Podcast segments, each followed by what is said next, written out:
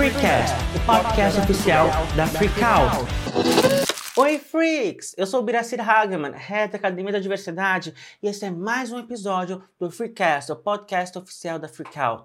Seja muito bem-vindo você que está me ouvindo pelas plataformas de streaming, e para quem está me vendo pelo YouTube, um aceno, porque eu não me matei à toa.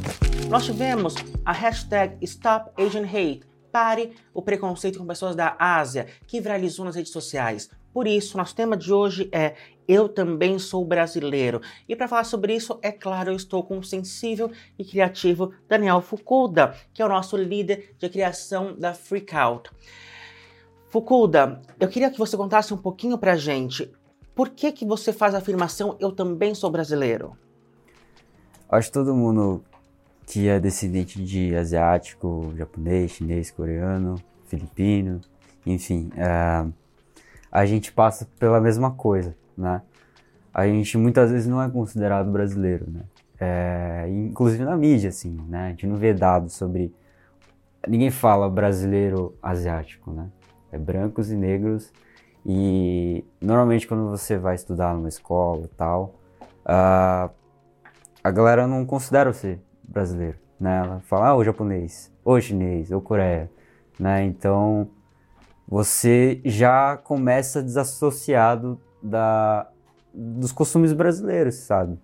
É, e a grande verdade é que a gente nasceu aqui. A gente nasceu aqui, foi criado aqui, a gente fala português. Eu não sei falar japonês, por exemplo, é, apesar de ser descendente de japonês. E só que a gente perde, a gente perde essa, essa visibilidade. As pessoas não veem a gente como um povo brasileiro, né? Eles estranham, né? Tem, por exemplo, a gente mora em São Paulo né, que é a maior colônia é, japonesa fora do Japão atualmente. Uhum. Mas você vai para outro estado do Brasil, o próprio Brasil, eles estranham.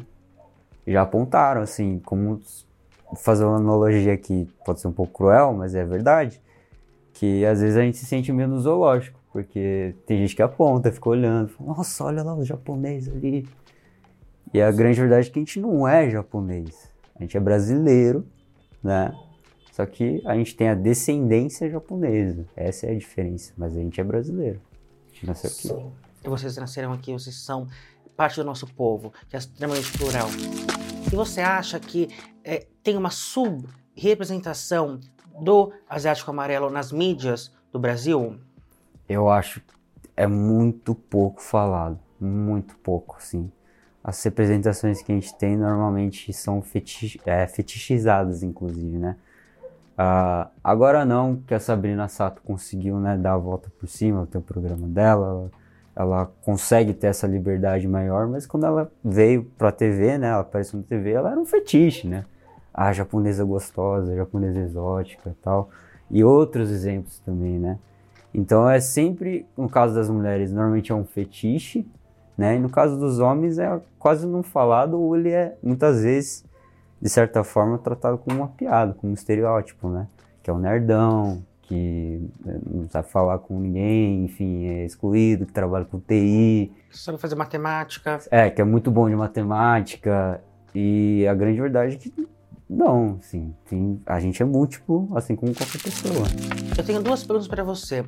Uma pergunta ainda falado sobre a mídia. Então você falou sobre Sabrina Sato. E é essa é a questão. Quando nós falamos sobre as asiáticos amarelos na televisão, nós sempre vamos remeter a Sabrina Sato, que é o maior nome que nós temos no Brasil. São pouquíssimos nomes. Uh, eu não vejo, por exemplo, uh, o Brasil nós temos uma subrepresentação e representatividade de pessoas pretas, mas nós temos mais nomes. Temos uma Thais Araújo, um Lázaro Ramos, uma Sharon Menezes, que não acontece isso com a pessoa amarela. Realmente isso acontece, você está nos contando. E eu queria fazer uma outra pergunta, que você falou sobre uh, colocar o dentro de uma caixa como se houvesse uma homogeneidade das, das personalidades, das capacidades. Você sofreu isso na escola, por exemplo, de você ter que ser bom é, em alguma matéria porque você era um descendente japonês?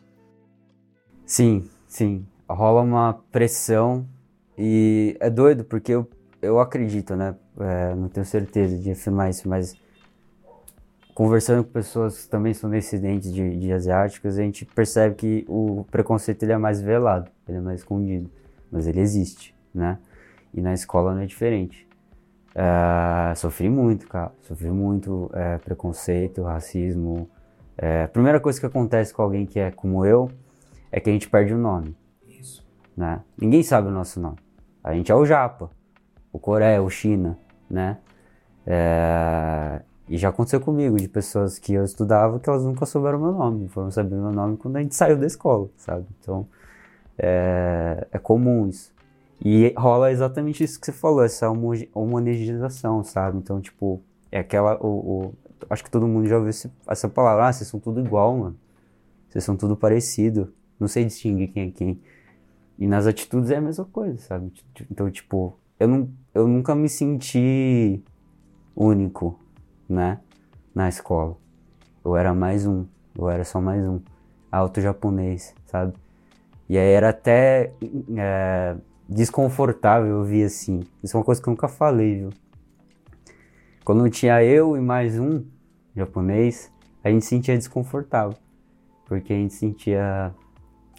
Tem, um, tem uma piada num filme muito idiota que era.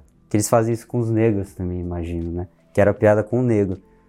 Que só podia ter um negro na turma, sabe? Sim, é. E aí com nós também é a mesma coisa. Se tem mais de um, já tá estranho, entendeu? E aí a gente ouvia, eu ouvia papos como, nossa, tem muito japonês aqui, que isso? Virou a Japalândia, sabe? Tipo, e a gente, enfim, é foda, assim, difícil, é complicado sobreviver em cima disso, sabe? Então rola, rola muito isso, essa, essas piadinhas, esses comentários. E não é só a criançada, molecada, é professor, diretor, sabe? E para eles é normal. É mais pra muita gente é normalizado. normal. O, o preconceito com o asiático amarelo é mais normalizado na sociedade que nós estamos. É engraçado, É sabe? engraçado. É piada, então Isso. não tem problema, entende? É, quando, quando alguém fala é, com um preto sobre a raça dele, aponta a cor da pele, faz qualquer piada racista, é muito mais visto isso. É, mas também acontece que. que Mas tem um peso diferente tem um também, peso né? diferente. Com certeza. claro, pela história que nós tivemos no Brasil é, da- sobre a escravidão, mas é, ainda é um, um- um preconceito, ainda é um racismo que deve ser combatido, sim, e mais combatido ainda porque nós não, nós, é naturalizado, é engraçado. Sim, nós temos o preto, que é chamado de negão, ó o negão, o buiú, isso acontece, mas realmente é, eu não conheço algum japonês que nunca tenha sido chamado de japa. Eu nunca fui chamado de negão, até porque não cabe na minha persona, gente. Eu estou com uma maquiagem muito bonita hoje, para alguém virar pra mim e falar assim, ô negão. Eu falo que negão, cadê o negão? Que eu quero namorar com ele. Mas no seu caso, você me contou que já foi chamado de japa, e eu não conheço nenhum ah, homem asiático amarelo que não tenha sido chamado de japa na vida. Uhum. E você também foi. E assim, no meu caso, eu sempre achei estranho, sempre achei desconfortável. Depen o, o lance é, é- é a entonação. Ah, não que assim, não pode me chamar de japa de jeito nenhum, sabe? Mas normalmente o que acontecia era o seguinte: é, eles transformavam a minha raça, a minha origem, como uma coisa pejorativa. E é acima de você. É. Te, te despersonifica. Exatamente. Então era como se estivesse me xingando mesmo, assim. Ô japonês! Aí tipo, caramba, o que, que eu tô fazendo, sabe? O que, que eu tô fazendo de errado? E simplesmente assim, é, é quem eu sou, né? Então, é, por muito tempo da minha vida eu julguei como se fosse um fardo, assim, que eu carregava, sabe? Porque eu não tenho o que fazer, vou esconder minha cara? Não vou esconder minha cara, sabe? Então eu aprendi a ignorar, essa essa é a questão. E assim, quando alguém chegava e falava, ô, posso chamar japonês, isso aqui lá, eu falava, não.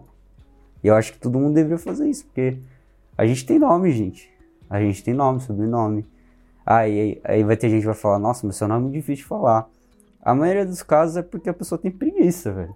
Sabe? Não faz nem questão de entender qual que é o nome, qual que é a origem do nome. Porque tem uma coisa muito bonita nos sobrenomes japoneses, né? Que, é, que eu posso falar, que é a minha origem. É, todo sobrenome japonês ele tem, um, ele tem um significado, sabe? Normalmente é um significado muito bonito, sabe? E aí, por muito tempo da minha vida, eu achava meu nome muito feio. Muito feio, sabe? E levou um tempo pra eu, pra eu entender que, cara, meu nome, é minha honra, é minha família, É de onde você vem. é de onde eu venho. É. Cara, queria chorar, não. eu sinto muito, meu amor. É tipo, não, e hoje assim, eu caio com orgulho, assim, sabe? Eu faço questão, pode me chamar Fukuda, velho, é meu nome. Não interessa se você acha feio, se você acha estranho. É, é meu nome, é o nome do meu pai, do meu avô, e eu vou carregar esse nome pro resto da vida, sabe? É engraçado que você está me contando algo que a gente já conversou com a Júlia Piccolomini, uh, com, com Rob Rodrigues em outras oportunidades, sobre como nós somos, nós que somos parte de uma minoria, não minoria quantitativa, mas a, a minoria uh, de representação, é que nós somos rebaixados às características que divergem da norma.